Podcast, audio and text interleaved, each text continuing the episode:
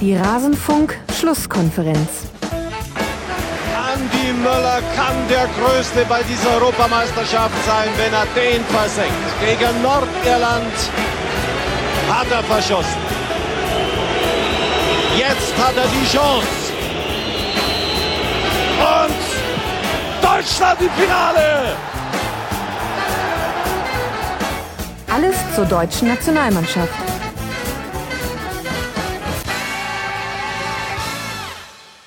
Werte Hörer, ich begrüße euch zum Rasenfunk. Schön, dass ihr wieder eingeschaltet habt. Ihr hört eine Schlusskonferenz zum Spiel Deutschland gegen Nordirland. Es ist eine besondere Schlusskonferenz, die erste, die im Stehen aufgenommen wird. Ich habe mir ein bisschen was am Rücken geholt und äh, jetzt schauen wir einfach mal, wie lang ich äh, ohne Doping durchhalte. Eventuell wird es ein bisschen kürzer. Ähm, mal schauen. Äh, wenn, dann entschuldige ich mich dafür.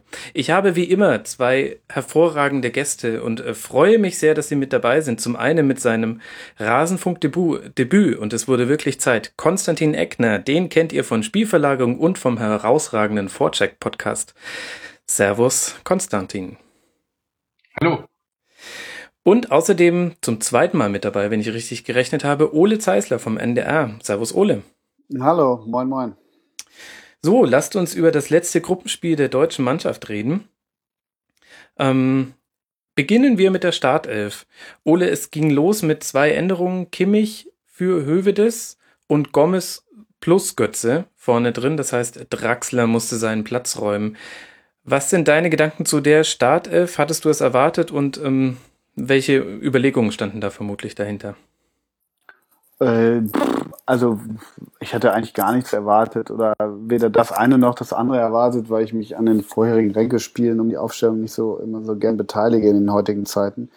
Ähm, das zweite ist, die Überlegungen waren meiner Meinung nach, jetzt im Nachhinein kann man das ja natürlich noch einfacher sagen, da ich glaube ich nicht der erwiesenste Taktikexperte bin ähm, war natürlich einerseits ein bisschen mehr über rechts ähm, äh, Druck zu machen, ähm, auch in der Offensive. Und das ist ja mit Hilfe des meines Erachtens nicht immer so gegeben. Und das konnte Kimmich äh, ein wenig besser. Und äh, vorne mit anderthalb bis zwei Stürmern, wenn ich das so deuten darf, Götze, Gomez, ging ja auch auf, als dass man viel mehr in den Strafraum kam, viel mehr in die Box kam, wenn, man das so neudeutsch auch sagt.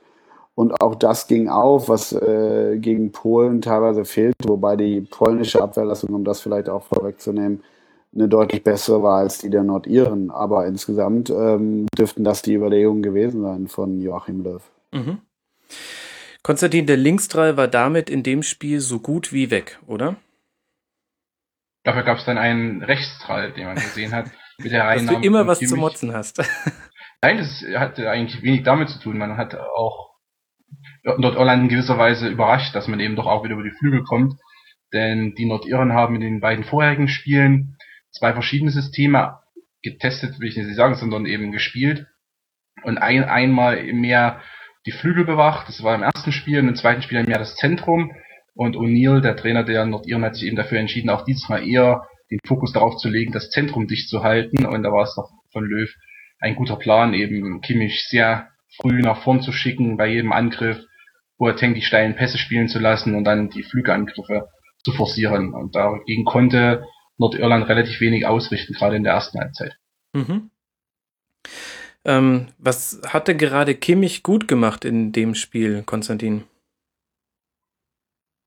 er ist sehr frühzeitig nach vorn gestartet. Ich glaube, das hat auch den Gegenspieler, den er auf seiner Seite hat, oder die Gegenspieler dann überrascht. Und zum anderen war es nicht Kimmich alleine, sondern natürlich auch Müller, der als zweite Spitze mehr oder weniger fungiert hat und immer wieder ins Zentrum ging und seinen Bewacher mitgezogen hat, dadurch auch Kimmich die Bahn geöffnet hat. Dann eben auch Kimmich mit einer sauberen Ballverarbeitung, mit guten Hereingaben. Das gehört ja auch dazu, ist auch mit ihm immer so selbstverständlich, aber bei einem talentierten Spieler wie Kimmich vielleicht dann doch.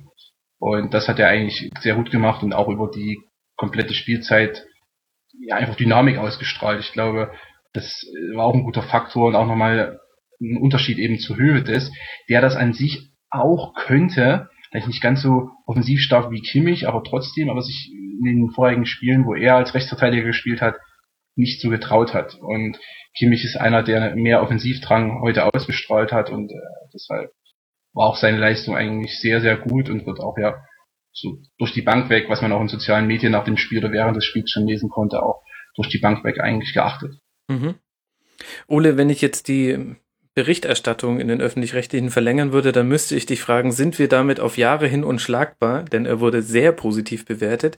Ich habe mich ehrlich gesagt ein bisschen gefragt, wie groß ähm, welche große Bedeutung dieses Spiel hat hinsichtlich vor allem auch der defensiven Stärken von Kimmich. Dass er offensiv was kann, das haben wir auf jeden Fall gesehen und das war auch eine, äh, eine Weiterentwicklung zu den Leistungen von Hövedes, die aber Hövedes ja auch gegen anders, andere Mannschaften erbracht hat und defensiv wurde Kimmich ja überhaupt nicht gefordert. Ja, genau. Deshalb ist es ist für mich die Bewertung, ob in sozialen Medien, ob in, der, in den direkten Medien, sprich äh, in der Übertragung und im Nachlauf, ist für mich äh, etwas indifferent, als dass, ähm, wie du schon richtig sagst, er, er hinten meines Erachtens gar nicht gefordert wurde. Und offen gestanden, ich weiß nicht, wie alt ist der? 20, 21, der hat dieses Jahr Champions League äh, sehr viel gespielt, hat bei Bayern viel gespielt.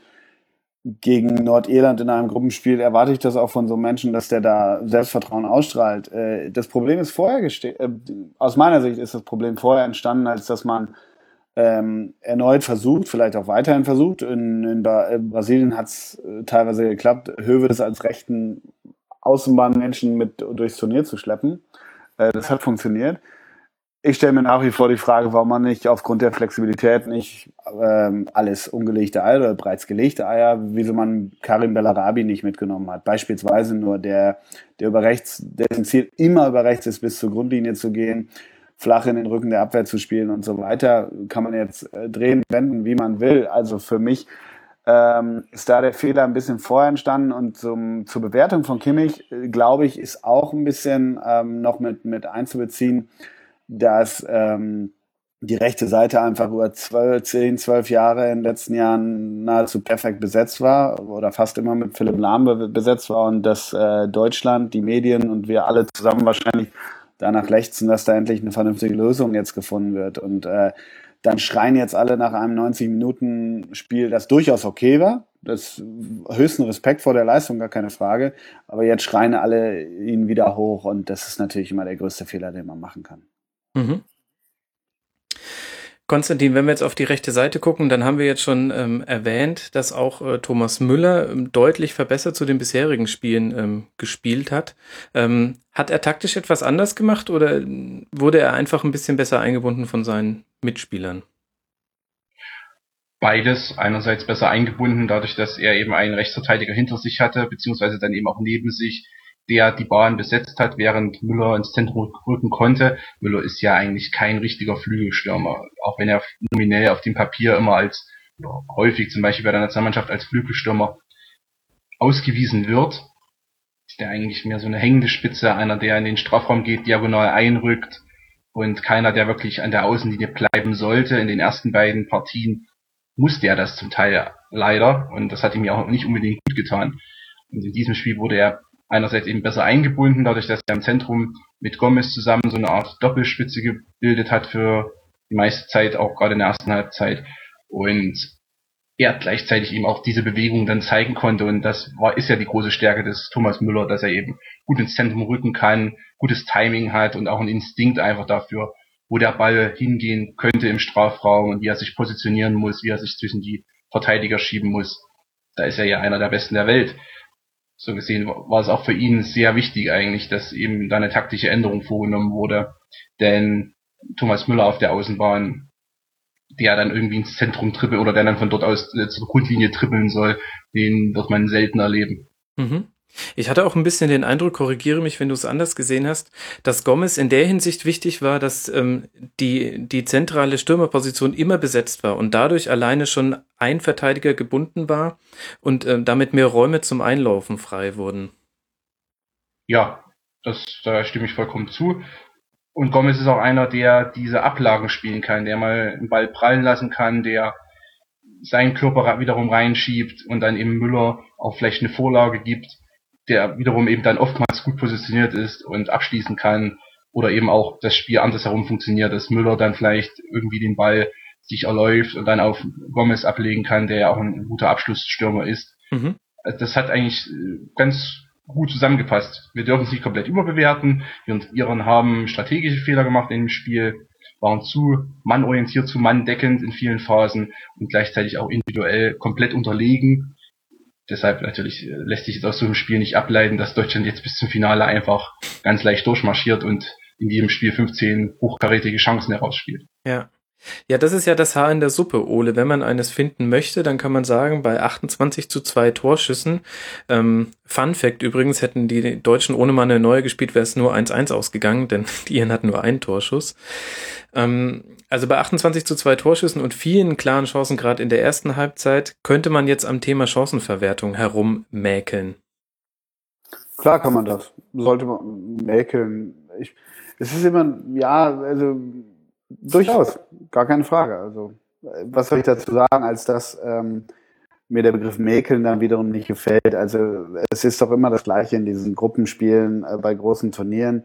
Ähm, das Spiel in der Mitte, es ist doch immer der gleiche Rhythmus. Das Spiel in der Mitte, da wird gemäkelt, dann haut einer ein bisschen auf, auf, auf den Putz. Das war jetzt Boateng nach dem zweiten Spiel. Mhm. Damals war es Mertesacker, wenn ich mich recht erinnere. Das geht weit in die Historie zurück. Es ist doch immer der gleiche Rhythmus. Mäkeln hin oder her. Ähm, es ist schon, was mir auffällt, ist, dass Müller nicht so kaltschneuzig ist vorm, vorm Tor, wie es sonst ist. Das ist schon durchaus richtig.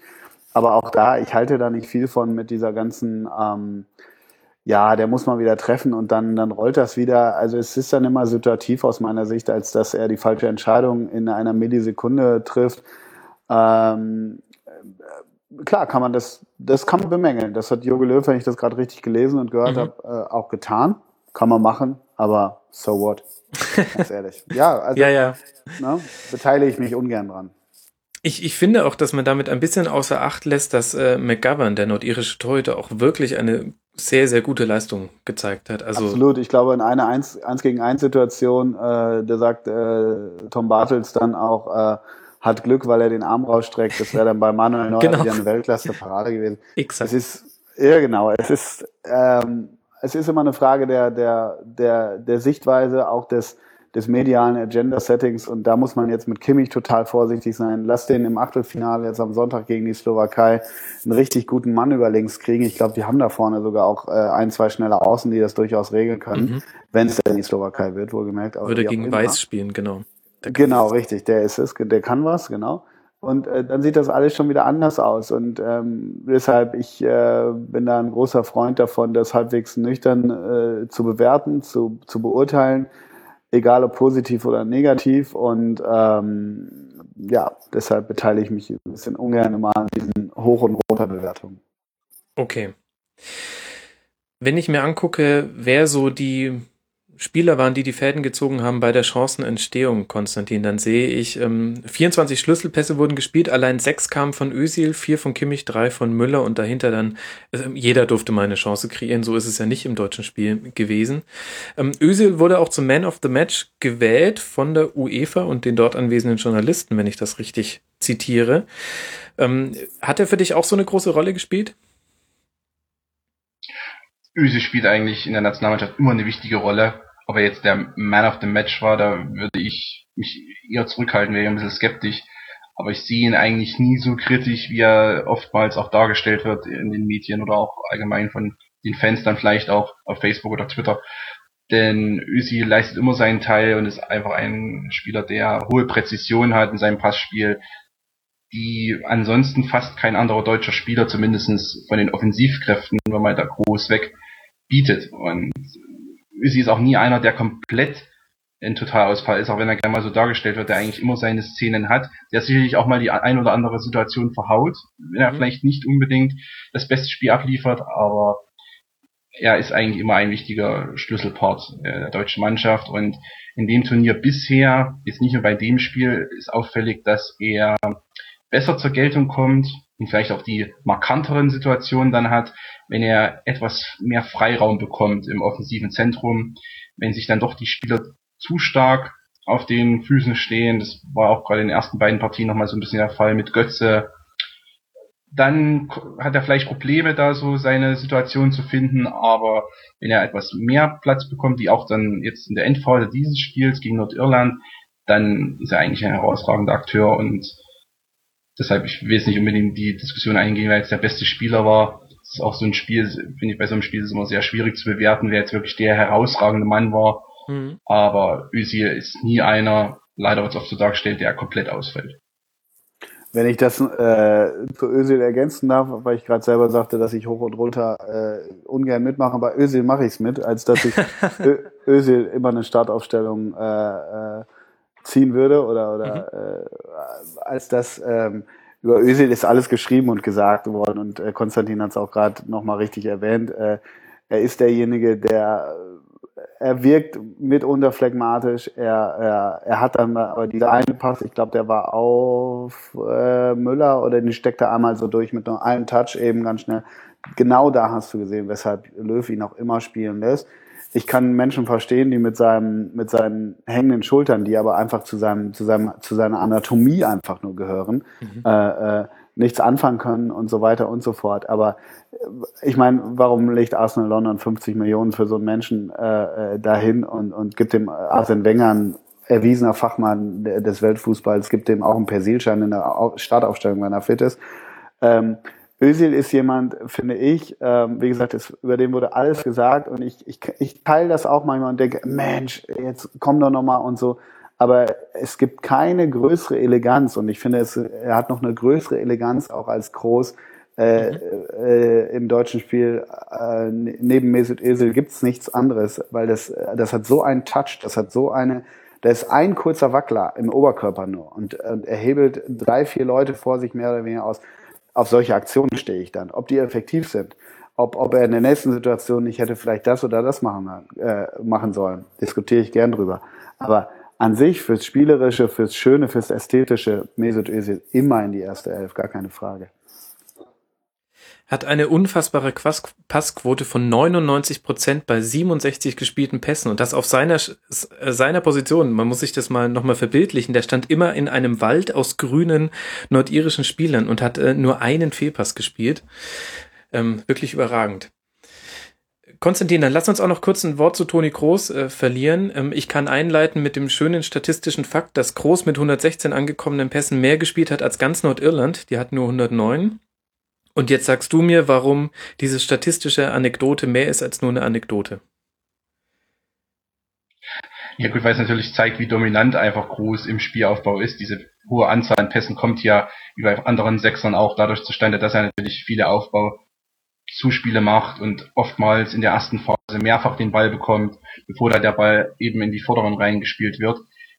Dadurch wird eindeutig, dass eben Groß diese Schaltzentrale bei den Deutschen ist und auch bisher in allen drei Partien war.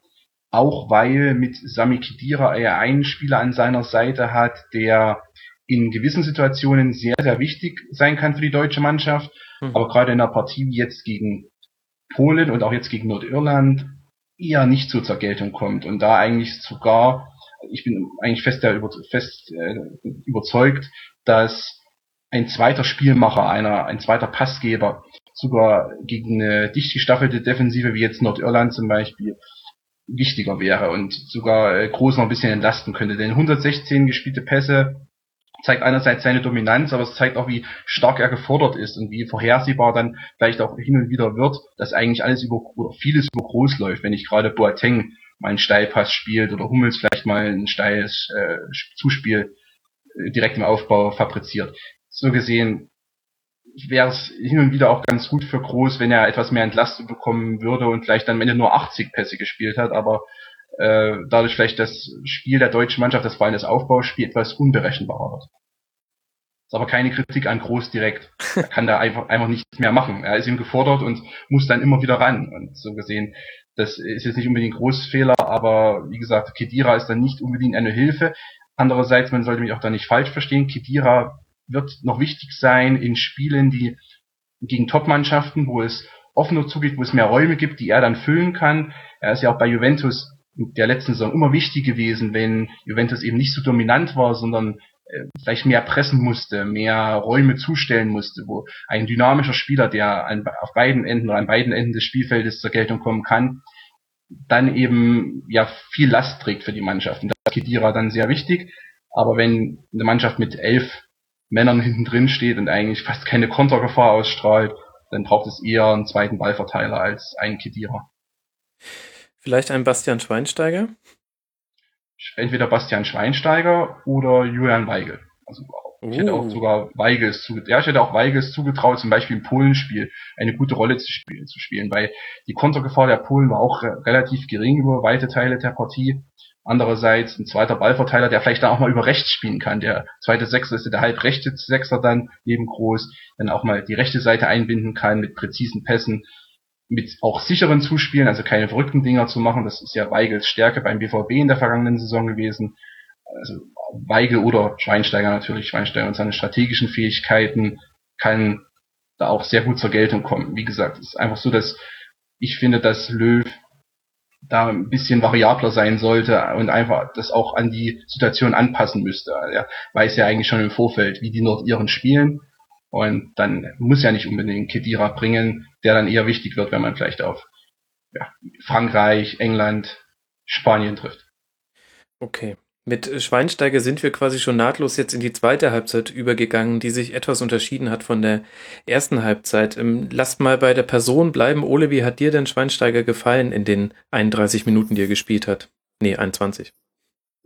Äh, ganz okay. Also ich, ich fand, er war, ja, ich weiß nicht, ich hatte so den Eindruck, vielleicht leite ich aber auch zu viel ab, als dass das Spiel dann dadurch ein bisschen an Fahrt verlor. Also das deutsche Spiel, das irische Spiel hatte nie Fahrt äh, nordirische.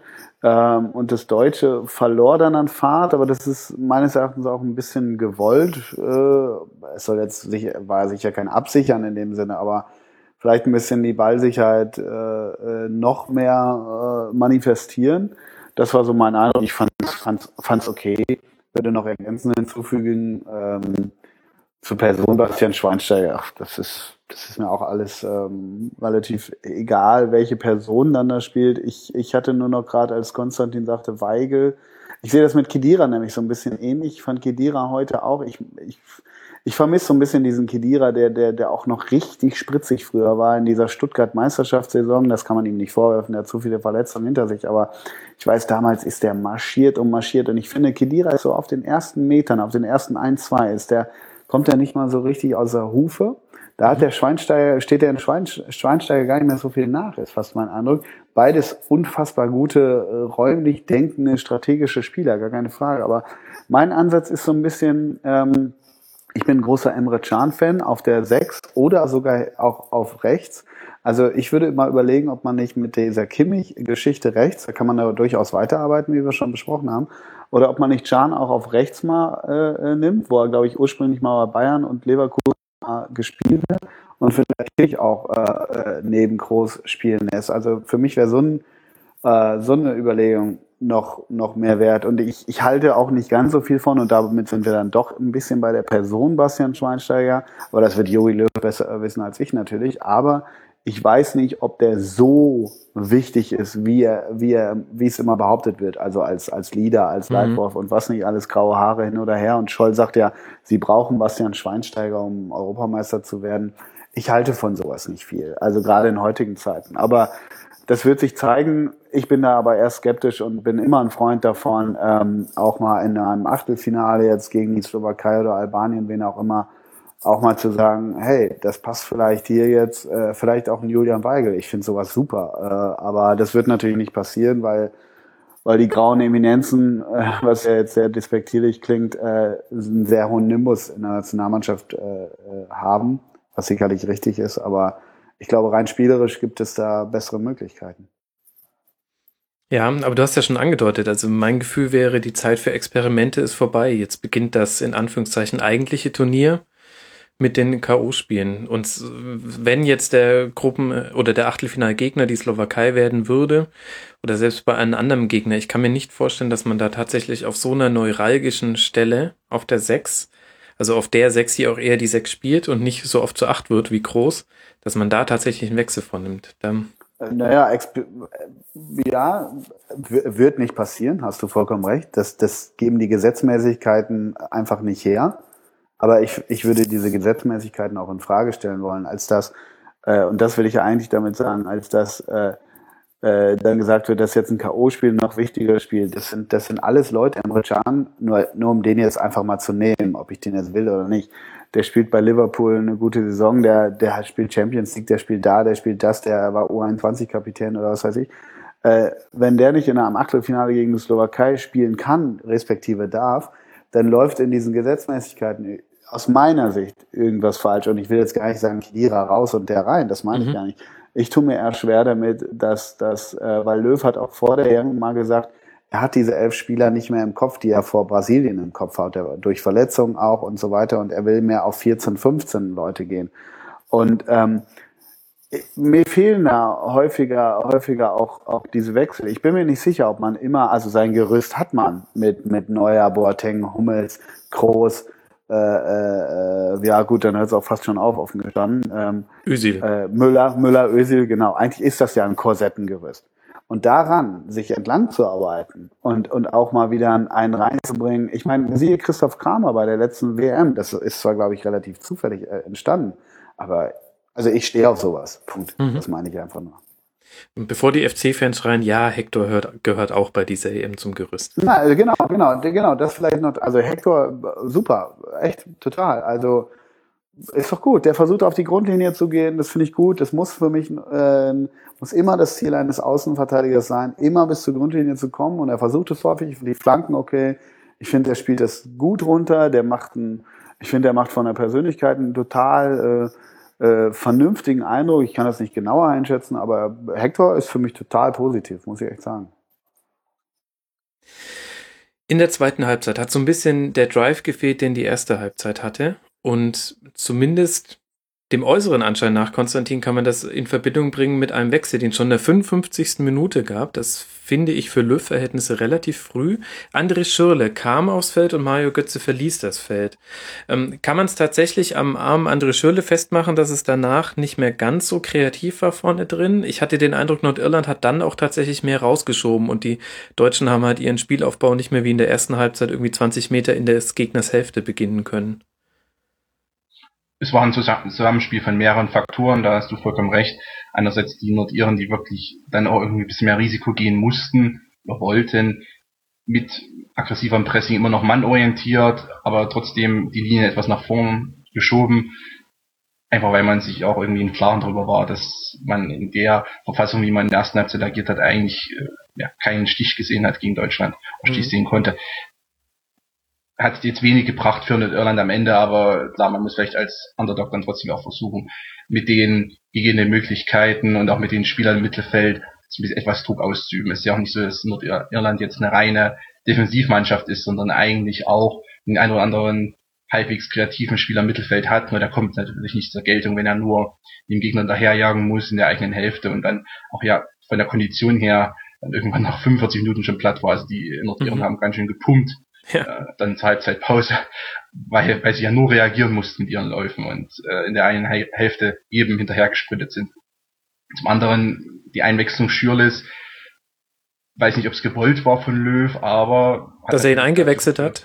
Nein, aber die Auswirkungen. Also okay. weiß nicht, ob die Auswirkung wirklich so gewollt war oder ob die neue Ausrichtung dann so gewollt war, denn Götze hat ja schon auch mit Özil zusammen, halb links, auch mit Gomez zusammen dann einige Kombinationen gespielt, war auch eine Anspielstation für Groß, der ja halb links durch den Halbraum kam, zumeist. Schürle ist ein geradliniger Spieler, der mehr in Richtung Tour immer ziehen möchte, der weniger diese, diese Kombination ausspielen kann. Das ist automatisch so, dass es dann etwas direkter wird und nicht unbedingt immer besser, gerade eben gegen eine Mannschaft, die dann zumindestens, wenn sie einmal im eigenen Strafraum ist, im Fall der Nordiren dann massiert, massiert steht und natürlich wenig Räume lässt für einen, der dann steil gehen möchte, wie eben Schürle. War vielleicht auch ein bisschen der Gesamtdynamik geschuldet. Man war in Führung, hatte eigentlich das Spiel unter Kontrolle. Also so mehrere Faktoren, die da zusammenkamen. Die Schürle-Einwechslung hat nicht unbedingt geholfen, um das äh, Spiel der Deutschen weiter unberechenbar zu machen. Ich hatte den Eindruck, Ole, dass wir ähm, ab so einem gewissen Zeitpunkt in der zweiten Halbzeit das alte, in Anführungszeichen, deutsche Spiel gesehen haben. Da haben sie wieder so ein bisschen den bekannten Stiefel gespielt. Du, du überlädst eine Seite und versuchst mit äh, Doppelpässen an die Grundlinie zu kommen. Du hast aber wenig Plan B. Also während ich fand, dass die Chancen in der ersten Halbzeit ja auf ganz verschiedene Arten und Weisen herausgespielt wurden, durch vertikal durchgesteckte Pässe, durch Rücklagen, durch Flanken, durch äh, lange Bälle ähm, aus dem Rückraum, die vertikal gespielt wurden, hatten wir irgendwie in der zweiten Halbzeit ja, das, irgendwie war sich das alles sehr ähnlich und so ein paar Elemente haben gefehlt, gerade so die durchgesteckten Bälle. Ja, das stimmt, auf jeden Fall. Ich hatte auch den Eindruck, dass die Iren einfach, einfach enger dran waren, was sie in der ersten Halbzeit versäumt, ein bisschen versäumt haben. Also, sie haben dann, wenn, wenn Gomez oder Götze oder später Schüle, Özil auch mit dem Rücken zum Tor angespielt wurden mal, äh, dann waren sie einfach enger dran, haben besser gestört das haben sie einfach besser gemacht und dadurch mussten sie wieder auf Außen ausweichen und das hat eigentlich ganz gut geklappt. Äh, die Flanken waren dann nicht immer ganz dolle von Hector, ein, zwei habe ich so in Erinnerung, die gingen dann eher so äh, Richtung zweiter Pfosten Niemandsland, aber äh, das stimmt, das, aber ich habe den Eindruck, dass die Iren sich auch ein bisschen besser, Nordiren, äh, dass die Nordiren sich ein bisschen besser darauf eingestellt hatten und ähm, ansonsten, aber wie gesagt, das, das, man muss es in der ersten Halbzeit dann trotzdem mehr honorieren, dass sie da irgendwie, ja, irgendwie hatte das dieses Mürbe spielen oder dieses, dieses ständige, also das Tempo einfach, das hat Bartels auch mal richtig gesagt, fand ich, ähm, so, so Tempo richtig hochhalten. Also irgendwann erholt sich so eine Abwehr ja auch nicht davon, dass er ständig durch die Mitte, über die Halbposition flach reingespielt wird, mal hoch reingespielt wird. Also es war einfach sehr variabel. Das hörte in der zweiten Halbzeit dann ein bisschen auf. Ja, woran es genau lag, ob die Einwechslung Schüle Schweinsteiger irgendwie das, das Tempo oder die Variabilität, Variabilität ein bisschen rausnehmen, rausnahmen, kann ich nicht ganz beurteilen, aber es war de facto so. Mhm. Und dann haben wir noch eine neue Wade der Nation und diesmal gehört sie zu Jerome Boateng. Er hatte wohl schon in der ersten Halbzeit Probleme nach Aussage Joachim Löw. Da hätte der Muskel zugemacht und nachdem sich dann in der zweiten Halbzeit nicht geändert hätte, kam in der 76. Minute Benedikt Tövedes äh, für Boateng aufs Spielfeld. Und jetzt sehe ich ja die Schlagzeilen, Konstantin, der kommenden Wochen, nee, Tage schon vor mir. Mein Gott, wie sollen wir ohne Boateng auch nur ein Spiel weiterkommen noch? Vollkommen zu Recht. Ich denke auch, wenn Boateng jetzt ausfällt, kann sich Deutschland vom Turnier abmelden. Ach komm. Ironie im Podcast funktioniert nicht. Ach so? Ich habe gedacht, das funktioniert nur beim schreibenden Internet dann nicht. Ja. Ist, wäre natürlich herber Verlust. Sind wir uns ja vollkommen einig, ist auch keine News, denn Boateng ist der Abwehrspieler schlechthin eigentlich. Auch nicht nur bei Deutschland, sondern komplett über alle Mannschaften, die bei dieser EM teilnehmen, halte ich ihn eigentlich für den besten Abwehrspieler. Und ich, äh, so komisch wie es klingt, aber ein Ausfall Hummels wäre noch eher verkraftbar als der von Boateng. Das heißt nicht unbedingt, dass jetzt Hövedes oder vielleicht auch Skodran Mustafi dann schlechte Leistungen abliefern würden, aber Boateng hat in manchen Situationen nochmal das gewisse Etwas. Er hat eine unglaubliche Athletik, die mhm. sonst eigentlich keiner mitbringt und kann da die eine oder andere Situation noch klären, wo dann eben Hummels, Hövedes, Mustafi vielleicht das Nachsehen haben. Hat man ja auch gegen Polen zum Beispiel gesehen diese eine legendäre Grätsche, mhm. die eine der Szenen dieses Turniers auf alle Fälle ist. Also ein Ausfall wäre sehr, sehr bitter. Vielleicht ist es so, dass er nur für das nächste, also Achtelfinalspiel ausfällt, dann gegen die Slowakei könnte man es noch kompensieren und er kommt dann zurück. Dann käme man mit einem blauen Auge davon. Wenn er natürlich jetzt, ich weiß nicht, Muskelfaseres hat zum Beispiel, dann wäre es sehr bitter auch. Mhm. Man wird ihn einfach eins zu eins ersetzen müssen. Das, äh, was anderes bleibt ja Löw da nicht übrig, dass man einfach dann eben ja. Hövedes oder Mustafi reinbringt, denn Löw hat sich auch durch seine Nominierungen ja eigentlich die Option mit der Fünferkette, also mit der Dreierkette, Fünferkette fast beraubt. Damit Rudi und Bellarabi ja eigentlich die rechten Flügelläufer so ein bisschen fehlen. Ich weiß nicht, ob er da wirklich Kimmich oder Chan hinstellen würde. Also auch diese Möglichkeit sehe ich im Moment nicht. Heißt, ja, entweder Mustafi oder Höwe das dann als 1 zu 1 Ersatz. Mhm. Okay, jetzt wollen wir auch nicht zu viel ähm, spekulieren. Hinterher ähm, kommt morgen schon die Entwarnung und dann äh, waren das alles unnütze Worte. Wir werden es einfach auf uns zukommen lassen. Ähm, lasst mal einen Strich unter dieses ähm, Spiel ziehen und zwar in der Form. Ole, sag mir mal, welche Dinge aus diesem Spiel ähm, kann man jetzt mitnehmen in die K.O.-Runde und welche Dinge, vielleicht auch gute Dinge, lässt man lieber liegen, weil es halt jetzt auch in Anführungszeichen nur Nordirland war und nur Gruppenphase? Also letztendlich haben wir das besprochen, was, was, was recht gut war. Es war variabler irgendwie und Gomez und Götze ist ja für, für, für Löw schon ein ziemlicher Quantensprung in seiner Entscheidungsfindung. Also er ist ja relativ, also man kann Joachim Löw äh, nichts in Abrede stellen, aber wenn er sich schwer tut aus meiner Sicht, ist so ein bisschen äh, mit, mit, mit klaren Entscheidungen der Taktik, äh, die Taktik betreffen. Und Götze und Grummers, das hat schon funktioniert. Äh, Kimmich sowieso haben wir besprochen. Was nimmt man mit? Also die Frage, die Frage oder ich glaube die viele, die große Hoffnung vieler ist ja, dass einfach am Sonntag dann im Achtelfinale ähm, einfach eine Mannschaft da spielt, die gewinnen muss und möchte, um im Turnier zu bleiben. Das unterscheidet die K.O.-Runde äh, von den Gruppenspielen, falls mhm. noch nicht jemand wusste. Haha. Na, äh, da ein bisschen noch äh, dass das eine offene Visier kommt, was an Deutschland Oh je. Da, da verlässt uns leider deine Tonqualität, Ole. Ähm, da steht ja jemand auf der Leitung. Jetzt in den letzten Minuten der Sendung. Das ist besonders bitter. Ich versuche nochmal, dich neu dazu zu holen und währenddessen äh, kann Konstantin äh, mal seine Punkte sagen. Was würdest du jetzt mitnehmen für die nächsten Spiele?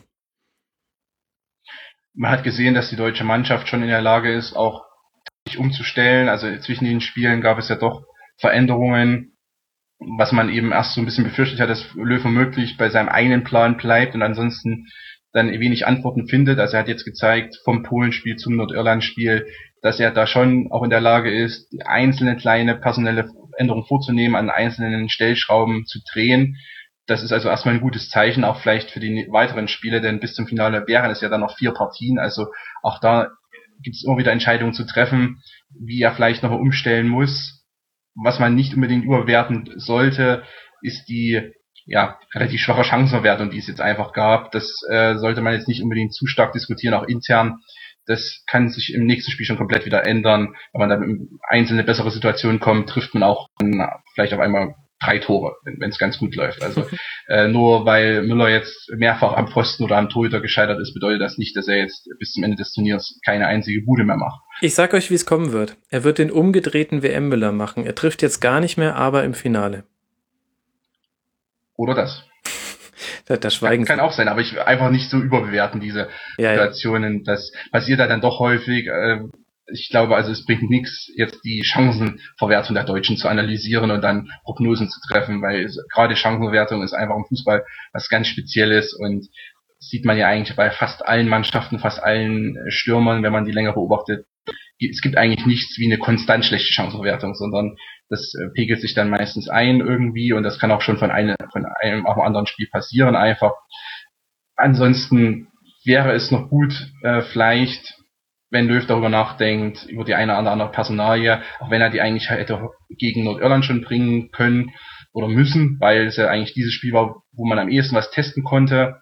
Trotzdem hat er noch die Möglichkeiten, auch gegen zum Beispiel die Slowakei, wenn es eben die werden sollte als Gegner, dann den einen oder anderen Spieler hinein äh, zu bringen, wenn vielleicht 1-0, 2-0 steht für Deutschland. Ich denke, auch wenn die Slowakei das Testspiel gewonnen hat vor der, das sehr merkwürdige Testspiel, was eigentlich nur ein 45-Minuten-Spiel war, mhm. äh, ist die Slowakei eigentlich nicht so gut wie Deutschland und eigentlich nicht der Test, an dem man scheitern sollte, wenn sie gerade mit Hamschick einen Stürmer oder einen offensiven Mittelfeldspieler haben, der ja auch aus 30 Metern mal einen äh, ja, bei Manuel Neuer im Gehäuse unterbringen kann, wobei Manuel Neuer da wahrscheinlich noch der ist, der es am ehesten verhindert unter den EM-Torhütern. Aber die Slowakei ist ein Gegner, wo man vielleicht doch mal über die eine oder andere personelle Änderung nachdenken könnte, auch während des Spiels. Mhm. Und das sollte Löw, und ich denke auch, das wird er vielleicht schon im Hinterkopf behalten. Äh, ansonsten, ja, das Nordirland-Spiel nicht überbewerten und die anderen Spiele nicht, oder auch das, die relativ mittelmäßige Leistung gegen Polen auch nicht unterbewerten, sondern so einen guten Mittelweg finden, das ist relativ schwierig. Man merkt, dass es gerade bei so einem Turnier oft nur Schwarz und Weiß gibt, weil wenn es um die Außenbetrachtung geht, so gesehen, hoffentlich ein bisschen grau. Ein, ein Plädoyer für das Betongrau. Und ich sage euch, so oft wie wir über die Slowakei schon gesprochen haben, bin ich mir inzwischen fast sicher, dass wir nicht gegen die Slowakei spielen werden. Im ich glaube es auch, ja. ähm, Ole, ähm, du darfst jetzt nochmal mit hoffentlich hervorragender Tonqualität äh, die Punkte sagen, die du vorher nicht loswerden konntest, weil ich dich unterbrechen musste. Äh, die hat, also Konstantin hat die eigentlich schon sehr deckungsgleich äh, gesagt. Also als das, ja, wie gesagt, irgendwie ähm, die Vari Variabilität jetzt äh, gegeben ist. Boatengs Wade muss halten, aber auch da äh, sollte man auch nicht ein Risiko eingehen. Ich meine, das wissen die alles selber, aber so äh, wie, wie äh, Konstantin auch sagt, ohne die Slowakei Rede zu stellen, aber das Slowakei würde man auch fragen können mit einer äh, Höhe mit äh, Kimmich, äh, ähm, und deshalb, also das, das lässt sich alles, alles wunderbar an. Ähm, sie sollten sich nicht von den Störgeräuschen, die bei diesem Turnier immer da sind, weil immer fünf Tage, vier, fünf Tage zwischen einem Match sind und dann hat er gespielt und über den wird diskutiert. Aber dazu ist Löw und der ganze viel zu erfahren, als dass sie sich davon nicht äh, irre machen lassen. Ähm, und deshalb, ich, ich bin da ganz, ganz äh, frohen Mutes, wobei mein Seelenheil nicht von der deutschen Nationalmannschaft abhängt, aber ich bin ja ganz frohen Mutes, dass du gegen Israel oder Albanien, wen auch immer, dann, dann durchgehst und dann, dann wird es natürlich knackig, ne? Mhm. Das werden wir dann sehen. So, ähm, deine Leitung, deine Internetleitung oder meine macht genauso zu wie mein Rücken. Ich würde sagen, äh, vielen herzlichen Dank euch beiden. Äh, Nochmal zum Verfolgen auf Twitter. Ole Zeiser vom NDR auf Twitter, at Ole Zeiser. Vielen Dank, Ole. Sehr gerne. Und vielen Dank auch an Konstantin Eckner auf Twitter, cc-eckner. Vielen Dank dir, Konstantin. Vielen Dank. Und wir, liebe Hörer, hören uns wieder am nächsten Sonntag nach dem Achtelfinale. Und dann bin ich mal gespannt, über was wir dann reden. Bis dahin, eine gute Zeit euch. Ciao.